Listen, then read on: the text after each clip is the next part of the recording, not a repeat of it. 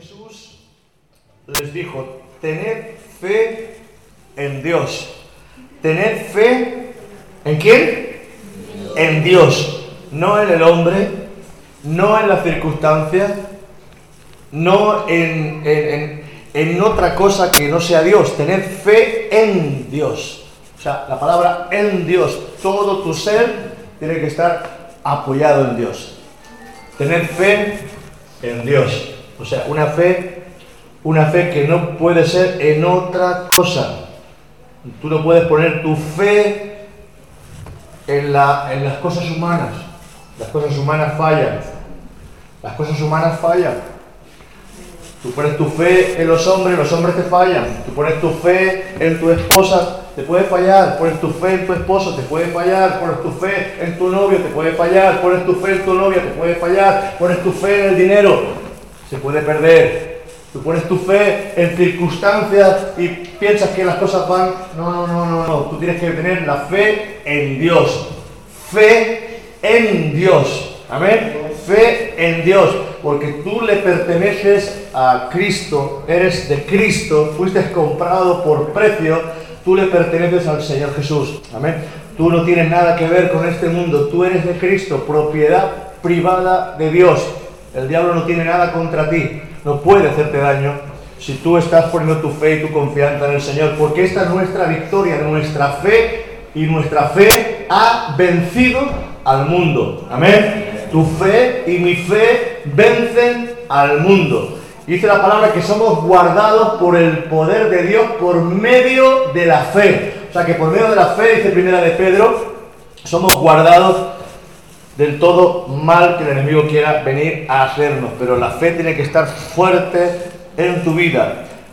Respondiendo Jesús les dijo, tener fe en Dios, porque de cierto os digo que cualquiera que dijere, cualquiera que dijere, fíjate que se trata de hablar, que se trata de hablar, se trata de, de hablar creyendo, de pedir creyendo, porque cualquiera que dijere a este monte, quítate, y échate en el mar, y no dudar en su corazón, sino que creyere que será hecho lo que dice, lo que dice, lo que expresa, lo que habla, creyendo lo que dice, lo que diga, le será hecho. He buscado en otras versiones y todas coinciden de una manera u otra, coinciden que la boca, que la palabra que tú expresas, que tú estás orando con fe, es importantísima. Por tanto, os digo que todo lo que pidierais orando, hablando, no pensando, hablando, todo lo que pidierais orando, creer que lo recibiréis y os vendrá. Hay que hacer la diferencia, porque mucha gente tiene, no tiene fe, tiene esperanza. Y la esperanza es una cosa, la fe es otra muy diferente. La fe pertenece al presente, la esperanza pertenece al futuro y te puedes morir sin ver, esperando.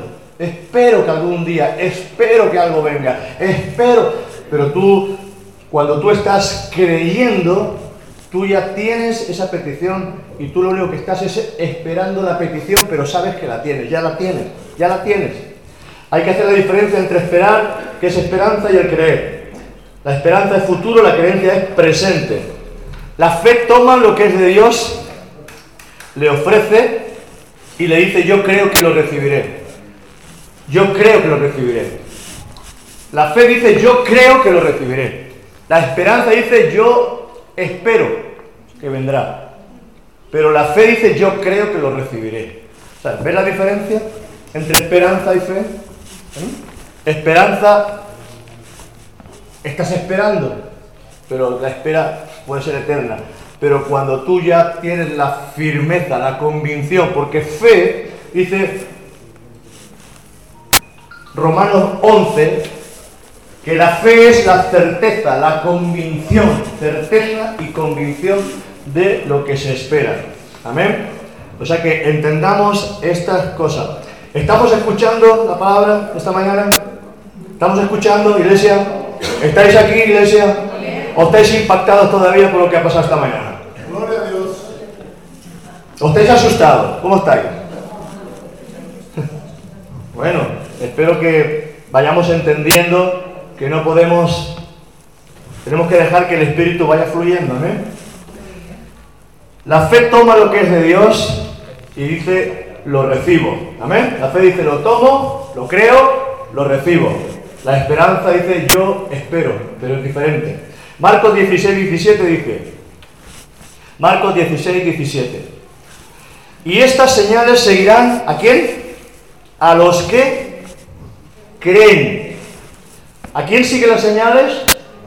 A los que creen. A los que creen. Y estas señales seguirán a los que creen. En mi nombre echarán fuera demonios. Hablarán nuevas lenguas. O sea, ¿quién echará fuera demonios? ¿Quién hablará en nuevas lenguas? Los que creen. Porque dice el Señor en su palabra que Él da el Espíritu a quien se lo pide, a quien le obedece y a quien se lo pide. Cuando tú le pides a Dios, conforme a su voluntad, tú tienes las peticiones que le has pedido al Señor. Eso está en Juan, primera de Juan 5, 22. No lo busques, si puedes para que la apunte. Efesios 2.8 dice, porque por gracia sois salvos por medio de qué? de la fe. O sea, somos salvos por medio de la fe. Entonces, ¿por qué, ¿por qué la sanidad es diferente? No es diferente. Somos sanos por la fe.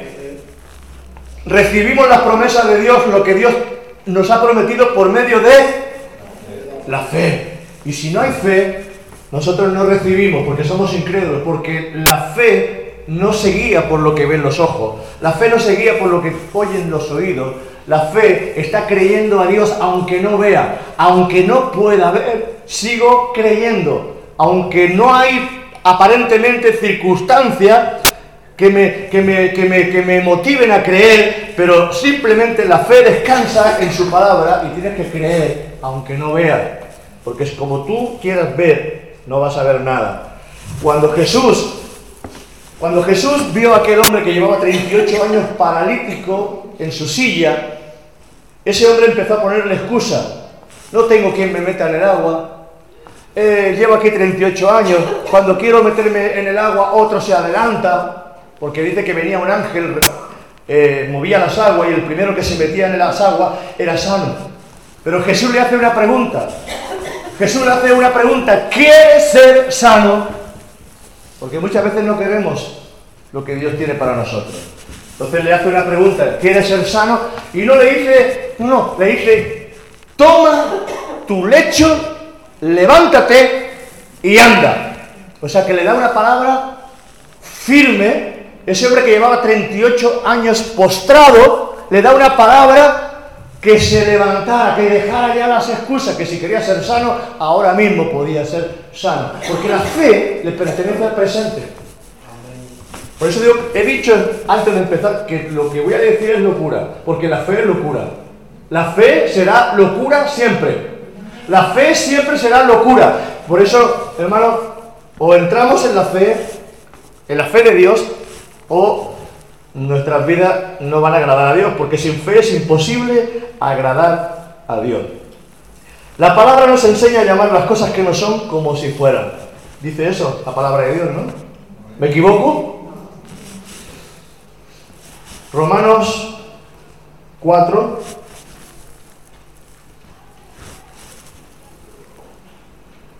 ...4.17... Romanos 4.17 en adelante... Romanos 4, 17. Dice, te he puesto como padre de muchas gentes, delante de Dios, a quien creyó, el cual da vida a los muertos, y llama a las cosas que no son como si fuesen. Dice que le da vida a los muertos. Todo lo que está muerto en ti puede cobrar vida por medio de la fe. Porque cuando tú estás creyendo a Dios, tú ya no estás viendo lo que tus ojos, lo que tus sentidos, lo que todo lo que hay alrededor te está diciendo. Tú estás creyendo a Dios. cuando crees a Dios, las cosas son diferentes. Entonces nuestra fe está creyendo lo que Dios está poniendo en nuestro corazón, porque la fe te nace en el corazón, la fe viene por el oír y el oír por la palabra de Dios. O sea que lo que nosotros estamos declarando, estamos, estamos confiando es en la, lo que Dios ya ha hecho, no es que lo que Dios va a hacer, sino que lo que Dios ya hizo por nosotros. Amén. Dios ya lo hizo. Dios ya nos ha resucitado juntamente con Cristo. Dios ya nos ha sentado en los lugares celestiales con Cristo. Ya Dios nos ha dado eternidad. Hay eternidad en nosotros. No es que Dios nos va a dar, no, es que Dios ya lo ha hecho porque todo lo que Dios ha hecho está en presente. No está, no está en algo que Dios quizás lo haga algún día, no, no, Dios ya lo hizo. Dice la palabra justificados pues por la fe. Quiere decir que nos ha justificado el Señor. ¿Cuándo? ¿Mañana? ¿Pasado? Hoy. Ya nos ha justificado el Señor. Amén. Bueno, esta locura que me ha entrado esta mañana tiene que ir siendo asimilada por la iglesia poco a poco. Es pues la fe tiempo presente, la esperanza es futuro. La fe cree que Dios ya lo ha hecho, la esperanza dice Dios lo hará algún día. Ahí está la diferencia entre el que cree, pero ¿cómo es posible? ¿Cómo es posible eso? Porque cuando tú estás creyendo para ti, para ti, lo estás haciendo ya real en tu corazón. Y entonces la fe te mantiene fortalecido y firme. Pero cuando tú no crees, entonces te dejas guiar y te dejas llevar por tus sentidos naturales. Y los sentidos naturales siempre te van a decir que no, que no, que no. Porque el hombre natural no entiende las cosas que son del Espíritu. Dice Primera de Corintios.